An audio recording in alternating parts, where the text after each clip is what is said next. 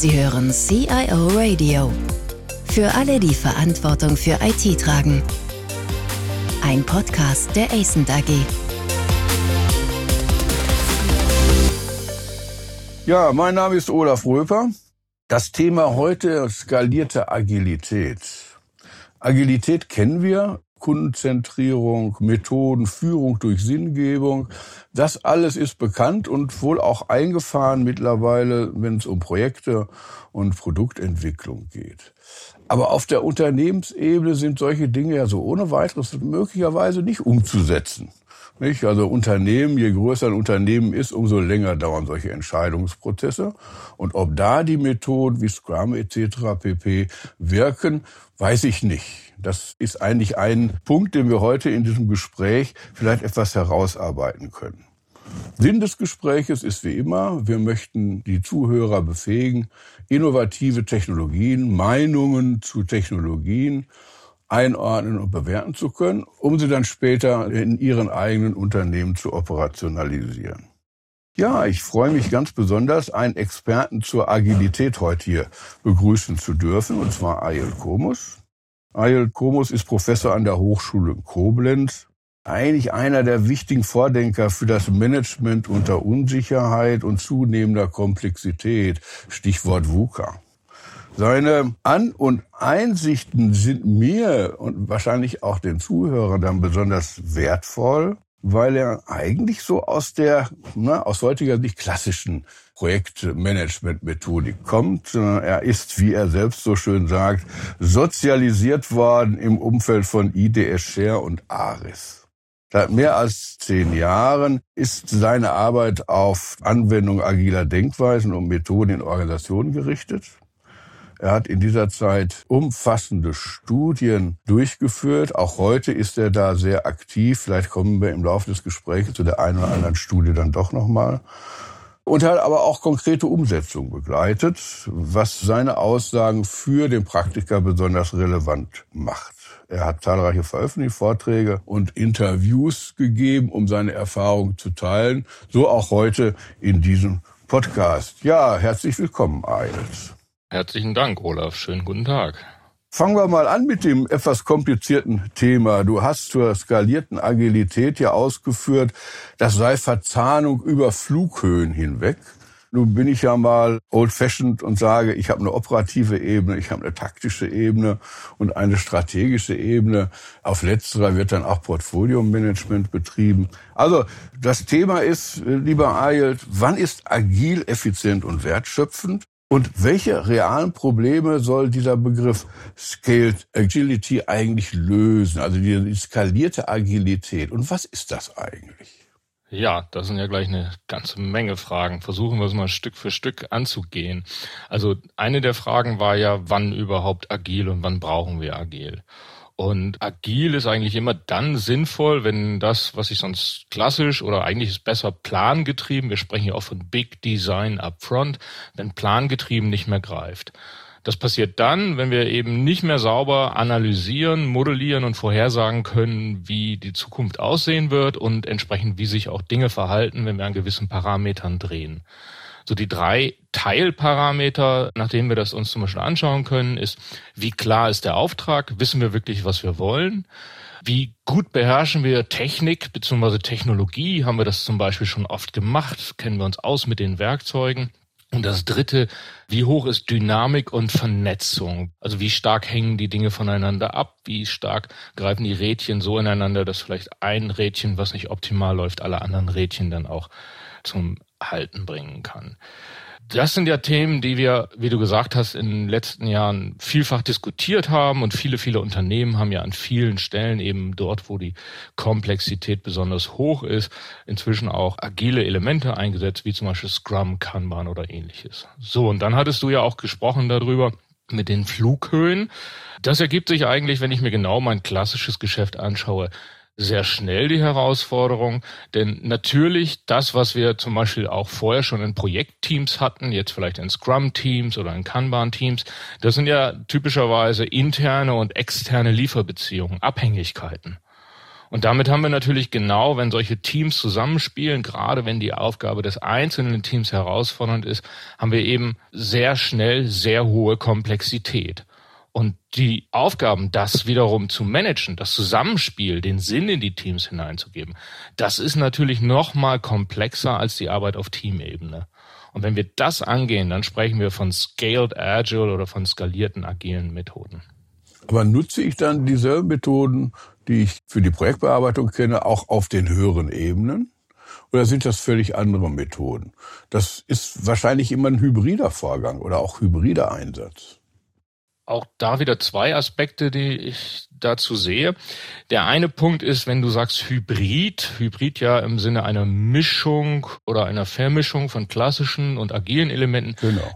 In der Praxis sehe ich das eigentlich in den Unternehmen sowieso an fast allen Stellen. Dass etwas wirklich 100% agil by the book ist, das gibt es nur sehr selten. Vielleicht bin ich da aber auch jemand, der sehr, sehr hohe Maßstäbe dann anlegt. Aber die meisten Anwendungsfälle sind hybrid und meiner Meinung nach ist das dann auch vollständig okay, wenn das dann hybrid ist. Und auch beim Skalierten sehen wir das so. Da fragtest du ja danach, sind das dann dieselben Methoden?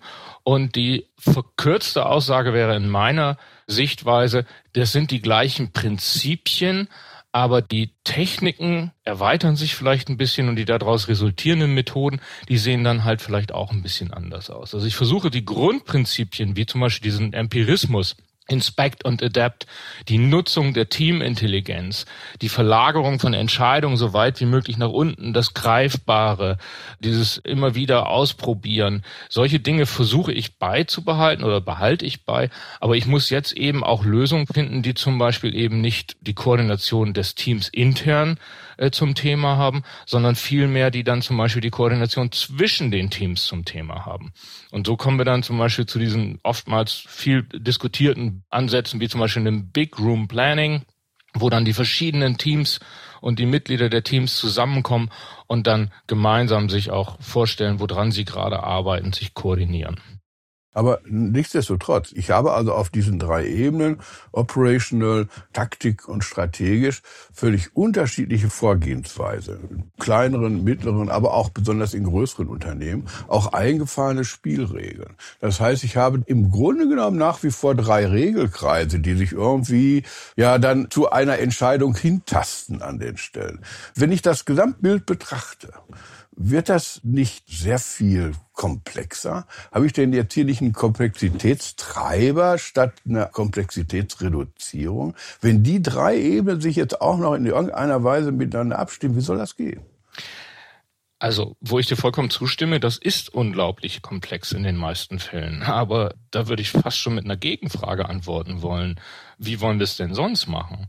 Dadurch, dass wir es klassisch machen, entfällt die Aufgabenstellung ja nicht es ist ja nicht so, dass die Koordination, die Planung über die Teams hinweg, das ganze Konfigurationsmanagement, dass das jetzt auf magische Art und Weise entfällt, nur weil wir sagen, wir machen das jetzt nicht agil, sondern wie sieht die Realität dann oftmals aus? Also, und das ist das, was wir in vielen Unternehmen derzeit antreffen.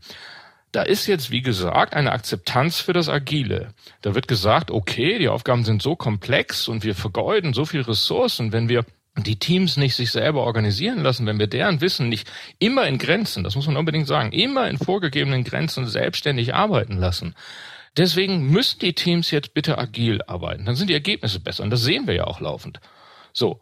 Und die nächste Ebene, wo es eigentlich noch viel komplexer wird, ich meine, so ein Team hat maximal neun Personen im Scrum-Umfeld. Wenn es jetzt also noch viel komplexer wird, wenn wir die Arbeit von 90, 900 Menschen koordinieren wollen, dann sagen wir auf einmal, dann fallen wir sozusagen zurück in die alten Muster und sagen, ja, das, das steuern wir jetzt alles per Excel und irgendwelche Werkzeuge, die deterministisch versuchen zu analysieren, zu modellieren und zu planen, wie das Zusammenspiel aussehen soll. Und hinten am Ende des Ganges, da ist das Büro, das sind diese riesigen Pläne und die riesigen Werkzeuge und die erzählen euch dann, was ihr genau machen sollt.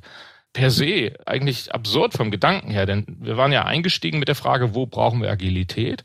Wir brauchen Agilität dort, wo es besonders komplex ist. Und was wir in der Praxis oftmals sehen, ist, dass da, wo es komplex wird, dann auf einmal wieder klassisch versucht wird zu arbeiten. Deswegen, um noch auf deine Frage abschließend zurückzukommen, es geht in meinen Augen weniger darum, wie gut oder wie einfach passt das, Oder ist das mal eben so zu machen? Die Frage ist viel eher, wie machen wir es? Und da ist die naheliegende Erkenntnis und auch die Erkenntnis in der Praxis, dass das über klassische Projektportfolio-Ansätze hochgradig mechanistisch ausgeprägt ganz sicher oftmals nicht optimal klappt und dass da einfach Chancen sind, da drin das agiler zu machen. Ist das dann alles einfach? Klappt das dann alles perfekt? Ganz sicher nicht. Naja, aber wie mache ich es eigentlich? Also ein Kennzeichen der Agilität ist ja durchaus auch die Ermächtigung, dass diese Gruppen sich selbst organisieren können, in vielen Fällen auch selbst Entscheidungen treffen können. Mhm. Kriege ich dann in diesem Modell so eine kaskadierte Ermächtigungsstruktur?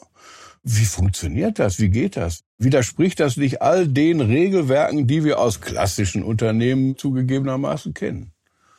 Also die Grundprinzipien bleiben genau die gleichen. Das ist das, was wir anstreben.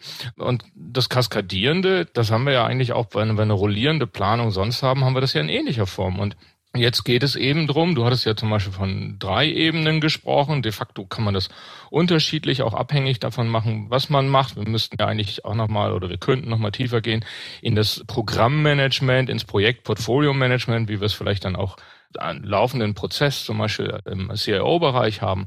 Aber was wir doch eigentlich immer haben, oder was doch ein typisches Szenario ist, ist doch, dass wir zum Beispiel sowas haben wie, wir haben sowas wie eine Jahresplanung, das wäre sozusagen der oberste Level. Dann habe ich gerade gestern mit einem Unternehmen gesprochen, die machen drei große Sub-Releases im Jahr. Also sprich, da habe ich so alle vier Monate nochmal die Notwendigkeit, nochmal nachzukonkretisieren, was mache ich jetzt eigentlich. Und dann haben wir die operative Arbeit, die dann, das funktioniert ja schon oftmals sehr stark stark in den Unternehmen, die dann wirklich sozusagen durch die Teams sehr eigenständig im Rahmen der vorgegebenen Grenzen bearbeitet wird. So, und jetzt versuchen wir eben die zwei oberen Ebenen so zu machen, dass eben auch das Wissen der Mitarbeiter dort einfließt, dass wir solche Techniken nutzen, wie zum Beispiel Visualisierung, dass wir Abhängigkeiten darstellen also das, was bei Kanban, bei Scrum zum Beispiel schon stark genutzt wird, Visualisierung über Kärtchen, wenn wir zusammen sein können, über Post-its, erweitern wir jetzt, dass zum Beispiel mehrere Teams in einem Raum drin sind, erweitern wir zum Beispiel in dem Sinne, dass wir wirklich mit physischen Bindfäden Abhängigkeit darstellen. Das wäre so eine Möglichkeit, wie wir es machen. Und das können wir dann nochmal entsprechend wiederum Level höher machen. Wichtig ist auch da wieder, wie auch schon auf Teamebene, Agilität ist nicht jeder macht, wozu er gerade lustig ist, sondern Agilität bedeutet ja immer ein sehr striktes sich halten an gewisse Regeln. Und wenn wir natürlich mehrere Teams haben, müssen wir das natürlich unbedingt auch einhalten. Also zum Beispiel das, was ich gerne den Heartbeat oder die Taktung nenne, dass zum Beispiel die Teams innerhalb, sagen wir mal, der drei oder vier Monate relativ frei arbeiten können, sich aber laufend bitte weiterhin mit den anderen Teams abstimmen, aber dann nach diesen drei oder vier Teams eben alle wieder zusammenkommen und dann wird gemeinsam geschaut, wo stehen wir, was haben wir gelernt, wie sehen die Abhängigkeiten aus und wie wollen wir jetzt weitermachen. Also der Begriff Teams bezieht sich jetzt worauf? Teams auf gleicher Ebene oder Teams in unterschiedlichen Hierarchieebenen? Also operativ, taktisch oder Portfolio bezogen? So wie ich es jetzt benutzt habe, wären dann die Teams praktisch auf der operativen Ebene. Ja. Das wären also wirklich die, die Scrum-Teams. Natürlich kann ich, wobei die Frage ist natürlich vollkommen gerechtfertigt, ich kann zum Beispiel auch Teams auf höheren Ebenen definieren, ich kann auch Transformationsteams definieren. So, aber ich hatte jetzt wirklich das Bild vor Augen, wie wir es eben zum Beispiel hier bei der Abstimmung dann alle drei oder vier Monate haben, wo dann eben die ganzen Teams, Teammitglieder oder manchmal auch repräsentative Vertreter der Teams zusammenkommen. Und was jetzt passiert, ist eben das, was auch die Kraft von anderen agilen Methoden ausmacht. Es wird gemeinsam verstanden, wo wir stehen. Es wird gemeinsam überlegt, wo sind die Herausforderungen. Das ist durchaus eben auch kein linearer Prozess, sondern ein Prozess, wo es auch hin und her geht, wo es vor und zurück geht. Ein Prozess, wo Interessenkonflikte da sind und so weiter. Aber man durchläuft gemeinsam diesen Planungsprozess und dann funktioniert eben das, was ich für extrem wichtig halte. Ich bin ja ein großer Freund von dem Grundprinzip, Planen ist alles, der Plan ist nichts. Das heißt, der gemeinsame Planungsprozess ist für mich viel wichtiger als eigentlich das Ergebnis, weil das Ergebnis ist sowieso am nächsten Tag wieder potenziell veraltet. Wenn wir jetzt aber gemeinsam geplant haben, haben alle verstanden, wie sind wir da hingekommen? Warum ist das so? Also nicht nur, was machen wir, sondern auch, warum machen wir das? Wozu machen wir das? Und auch ein weiterer wichtiger Punkt. Wir haben begriffen, was waren denn die anderen Player? Und wenn wir jetzt im laufenden Prozess uns abstimmen müssen, dann wissen wir, mit wem wir uns abstimmen. Wir kennen die Menschen und diese typischen Silo-Probleme, dass ein Team vielleicht, ich sage mal, mit Scheuklappen blind vor sich hin arbeitet, weil das ist der Auftrag, den ich bekommen habe. Das reduziert sich deutlich. Also das ist sicher ein Vorteil. Das sehe ich auch so. Gerade in großen Unternehmen ist dieses Silo-Denken ja einer der größten Hemmschuhe, um nach vorne zu kommen. Aber ich bleibe jetzt trotzdem noch mal ein bisschen nervig. Ja, bitte. An der Stelle Methoden auf anderen Ebenen, die nicht Produkt- und Projektentwicklung sind. Also Sprint in der Geschäftsführung, Sprint im Vorstand. Warum nicht? Unbedingt. Wir haben übrigens schon überall in den Unternehmen Sprints. Das sind dann nur ein Jahressprints. Naja, aber ich meine, das ist jetzt eine Frage der Definition. Ne? Also tatsächlich ja. werden die Entscheidungen ja völlig anders getroffen. Nicht? Also ich meine, da sagt man, ich entscheide jetzt, ja, als Vorstand oder Geschäftsführung und dann gucken wir mal nach einer gewissen Zeit, ob es gewirkt hat oder nicht. Das ist mehr ein ganz einfacher Regelkreis, hat also mit einer Sprint-Systematik, wo ich also in kurzen Abständen überprüfe, ob das richtig ist, das lässt sich da ja doch auch gar nicht machen also erstmal sowas wie die Jahresplanung, das betreiben wir ja schon mit ja, ja, großer Intensität und großer Zeremonie ist, in den Unternehmen. naja, es entspricht ja genau eben dem Skalierten. Ich sage jetzt ja auch nicht, dass die Jahresplanung das agile, perfekte System da ist. Aber ich, die Frage war ja nach dem Motto, das, oder die Aussage war ja, das geht ja nicht, haben wir noch nie gehabt. Und meine Aussage ist doch, das haben wir schon in Ansätzen. Denn das wäre sozusagen genau, je nachdem, wie wir zählen, die dritte oder vierte Ebene dass wir nämlich genau sozusagen einmal im Jahr zum Beispiel uns sortieren. Die Frage ist, machen wir es auf Basis von Finanzkennzahlen oder machen wir es so, dass wir wirklich verstehen, was eigentlich unsere Ziele sind? Und natürlich gibt es immer Ad-Hoc-Entscheidungen, die getroffen werden müssen, aber ich halte es für durchaus sinnvoll und ich sehe auch, dass es sinnvoll ist, dass wir mit einer gewissen Rhythmik das machen und eben auf unterschiedlichem Level, unten sehr kleine Zeiträume, je weiter wir nach oben kommen, größere, bis eben hin zum Beispiel zum Jahr. Und dass wir dann natürlich aber auch eine unterschiedlich weitreichende Perspektive haben. Also das Scrum-Team auf der operativen Ebene hat eben Rahmenbedingungen, die durchaus eben auch gesetzt sind. Und sowas können dann zum Beispiel über den Heartbeat, die Programminkremente wieder in Frage gestellt werden. Und dann gibt's eben auch zum Beispiel halbjährlich und jährlich Events, wo das nochmal diskutiert wird. Und was eben oftmals dann sehr positiv verläuft, ist, dass wir eben wegkommen von dieser Finanzkennzahl-Diskussion, sondern viel stärker einfach auch dahin kommen, dass wir inhaltlich verstehen, was da passiert, Abhängigkeiten begreifen. Und damit haben wir dann eine bessere Qualität in der Planung und haben an der Stelle auch gleichzeitig unheimlich viel dafür getan, dass das, was wir sonst getrennt und später oftmals haben, nämlich das Change Management, dass das sozusagen schon jetzt mit in dem Paket drin ist. Also das ist sicher richtig, die Forderung an der Stelle.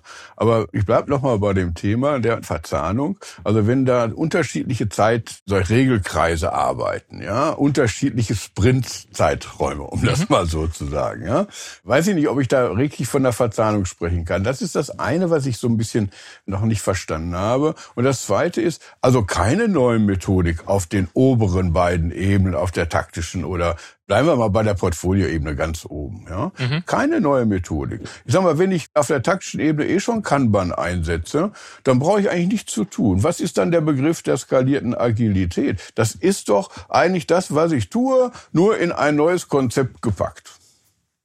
Also viele der auch Artefakte der Visualisierungselemente sind sicherlich sehr ähnlich und wir haben ja auch gerade bei Kanban die Möglichkeit, das ist ja auch eine Möglichkeit, das durchzuführen. Es gibt ja nicht die Form mhm. der skalierten Agilität. Aber natürlich können wir zum Beispiel bei Kanban einfach die Granularität immer weiter erhöhen. Und wir haben ja, wie gesagt, sehr unterschiedliche Ansätze. Wir können Kanban an sich nehmen, wir können eine Methode wie Scaled Agile Framework nehmen, wir können Spotify nehmen oder Less. Und Less sagt ja zum Beispiel eben genau von sich, Less ist einfach Large Scale Scrum und das ist eben Scrum nur auf unterschiedlichen Ebenen. Von daher, die Prinzipien und die Elemente bleiben gleich. Ich muss halt nur neue Methoden finden, um zum Beispiel stärker auch finanzielle Aspekte zu berücksichtigen. Das spielt ja auf Ebene der normalen Teamplanung oder Scrum-Teamplanung praktisch keine Rolle. Das ist ja als Rahmen gegeben. Es kommen auch eben neue Rollen und Aspekte hinzu. Im Scrum-Team haben wir zum Beispiel keinen Architekt Aspekten. Wir müssen jetzt eben auch die Architektur viel stärker berücksichtigen. Wir müssen, wenn wir es auf Gesamtunternehmensebene machen, eben nicht nur Entwicklungsprozesse berücksichtigen, sondern müssen auch gucken, wie verzahnen wir das mit operativen Themen. Da kommen wir vielleicht in Gedanken des sogenannten DevOps, Development und Operations zu verknüpfen. Mhm. Mhm. Und wir sehen wieder, das wird sehr, sehr schnell, sehr, sehr komplex. Es spielen eben, wie es eben im richtigen Leben so ist, alle möglichen Aspekte rein, vor denen wir das einzelne Scrum-Team vielleicht vorher geschützt haben, dass zum Beispiel Themen wie Finanzplanung, Governance, Compliance und so weiter eher sozusagen über die Rahmenvorgaben reingegeben worden sind. Die müssen jetzt natürlich diskutiert werden, regelmäßig hinterfragt werden auf den verschiedenen Ebenen. Mhm. Und deswegen muss ich natürlich als Organisation auch meinen Ansatz finden. Und selbst als Organisation bin ich ja oftmals eingetaktet wieder in komplexere Wertschöpfungsnetzwerke. Auch das muss ich berücksichtigen. Du hast gerade diese Frameworks erwähnt, also dieses die SAFE zum Beispiel, das geht Azure Framework. Mhm. Welche Bedeutung haben die für Unternehmen? Ich meine, das sind Zusammenstellungen von sehr vielen unterschiedlichen Methoden, Werkzeugen, die ebenengerecht auch dargestellt sind. Aber welchen praktischen Nutzen haben diese Frameworks? Also diese Frameworks, die auch von ihrer Philosophie her durchaus sehr, sehr unterschiedlich sind, haben einen sehr großen praktischen Nutzen, dass sie ein klares Bild, einen Vorschlag abgeben, wie es funktionieren kann. Und nehmen wir mal genau Safe. Safe ist ja, das wissen wir aus unseren Studien, Safe ist momentan das meistgenutzte, wirklich vorgegebene Framework. Das spielt ungefähr in einer Liga in der Anwendung mit eigenen Ansätzen. Und viele Unternehmen sagen eben, wir arbeiten nach Safe. Safe ist ein wirklich, muss man sagen, sehr, sehr gut durchdachtes und sehr weit ausgearbeitetes Konzept, wie ich abhängig von meiner Größe, zum Beispiel des Programms jetzt eben Ebenen definiere, Zusammenspiel definiere, wie die Artefakte sich dann wirklich ausprägen lassen, wie zum Beispiel die Spielregeln sind für das Zusammenspiel zwischen den Teams, zwischen den Ebenen und so weiter. Was muss ich, verstanden, aber was muss ich tun als Unternehmen? Ich nehme dann dieses Framework ja, und will daraus jetzt, das will ich operationalisieren. Also mhm. ich will, dass das so funktioniert in meinem Unternehmen. Was muss ich tun? Also wenn du mich persönlich fragst, ist das Erste, was du tun solltest, dir zu überlegen, dass das ganz sicher nicht für dich passen wird, weil, ja. weil eben Safe den Ansatz hat, dass es eben eine generalistische Lösung ist. Man muss sagen, Safe ist eine tolle Lösung. Man muss sagen, Safe bietet Möglichkeiten. Zum Beispiel kann ich dort unterscheiden, wie viele Ebenen ich habe, abhängig davon, wie groß das ist. So, und dann gibt's aber auch einen genauen Vorgehensprozess, der übrigens damit beginnt, dass vor allen Dingen das Leadership-Team geschult wird und verstehen soll, was die Prinzipien dahinter sind. Und dann kannst du das entsprechend auf den verschiedenen Ebenen ausrollen.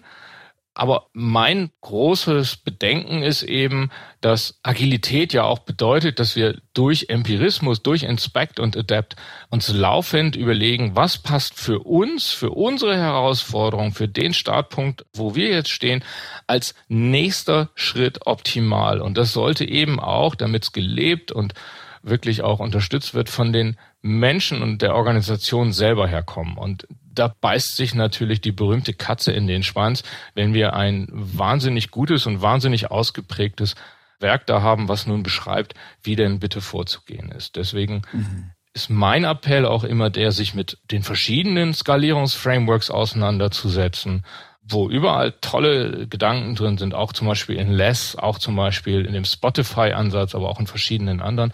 Und für sich selber dann zu überlegen, wo sind wir und wo gehen wir vor. Und wir müssen auch schauen, wo wir gerade stehen. Und die typische Situation ist ja die, dass fast alle Unternehmen jetzt die Situation haben, in einzelnen Bereichen haben wir schon zum Beispiel Scrum oder Kanban-Teams, die funktionieren ganz gut. Wir haben einzelne Führungsbereiche, die werden schon nach agilen Führungsprinzipien geführt, andere Bereiche nicht so sehr. Und dann muss ich mir überlegen, was passt jetzt zu mir. Aber ich habe typischerweise, wenn ich mit Unternehmen spreche, arbeite, dann denke ich in drei Dimensionen. Die eine Dimension wäre so ein bisschen, sagen wir mal so Heatmap-mäßig. Wo sind Felder, wo die Arbeit auf Projektebene agil sich besonders anbietet oder schon durchgeführt wird. Mhm. Also wo ist es zum Beispiel besonders komplex oder wo sind die Teams gut aufgestellt in der Richtung oder auch möchten das machen. Und da kann ich dann einfach Scrum oder Kanban oder was anderes einführen, so dass die sich sozusagen eingliedern in das bestehende System. Aber das heißt doch, um das zum Erfolg zu bringen, dass wir agiles Mindset in die Führungsebenen hineinbringen müssen. Und dass auch dort das Verständnis herrscht, dass die Dinge nicht statisch sind, sondern dass die Dinge sich permanent verändern. Und da ist natürlich die Frage, sind da kleinere Unternehmen eher flexibel, im Mittelstand oder wie unbeweglich sind eigentlich die ganz großen Unternehmen, die zwar solche Dinge eigentlich immer sehr schnell einführen, aber letztlich in einer Statik verharren, ja? Also die Dinge dann auch nicht weiterentwickeln. Wie ist da deine Erfahrung? Die Erfahrungen sind sehr, sehr unterschiedlich. Die Organisationen sind unterschiedlich weit. Was ich inzwischen zunehmend auch sehe, ist, wir können zwar so kleine Bereiche haben, in denen agil gearbeitet wird, auch wenn das Gesamtunternehmen nicht agil ist, aber das ist wirklich ein hartes Brot. Idealerweise ist schon auch wirklich die Führung davon überzeugt, hat verstanden, dass es an vielen Stellen einfach so nicht mehr weitergeht und setzt dann entsprechend eben auch eine Initiative auf, um das Agile vorwärts zu bringen. Und dann muss ich schauen, wie bringe ich Wissen, Verständnis hinein, wie betreibe ich Change und wo finde ich Ansatzpunkte, um entsprechend vorzugehen. Und das sollte möglichst auch aus der Organisation selber herausgetrieben werden. Und es muss ein Verständnis dafür da sein, dass natürlich agile Methoden nicht die sofortige äh, Glückseligmachungen sind. Das wird nicht alles optimal klappen. Ich muss auch nicht überall hundertprozentig agil sein. Und ganz wichtig ist es ein Marathon. Und vielleicht das Allerwichtigste, wir werden auch nie fertig sein ich nenne das immer das Spotify-Prinzip, als Spotify dieses vielbeachtete Paper oder der Henrik Nieberg das vielbeachtete Paper rausgebracht hat, hat er so schön reingeschrieben, wenn Sie das hier lesen, werden wir schon wieder anders arbeiten, weil sich das kontinuierlich weiterentwickelt. Und das sollte auch die Philosophie dahinter sein. Ja, wunderschönes Schlusswort. Ich bedanke mich recht herzlich für das geduldige Beantworten meiner nervigen Fragen. Ich glaube, unsere Zuhörer konnten schon vieles mitnehmen an der Stelle. Das ist eigentlich ein Thema, das einer weiteren Vertiefung bedarf. Vielleicht machen wir noch einen zweiten Teil, um vielleicht noch mal ein bisschen näher auf die Methoden einzugehen. Heute haben wir uns ja im Prinzip nur über, ja, über diese Verzahnung unterhalten und über die grundsätzlichen Probleme, die dabei vorherrschen. Ich bedanke mich recht herzlich bei dir und wünsche dir weiterhin viel Erfolg. Vielen herzlichen Dank. Ich hoffe, wir konnten ein paar Gedanken austauschen und rüberbringen. Vielen Dank fürs Zuhören. Mehr Informationen zu diesem Podcast finden Sie unter cioradio.de.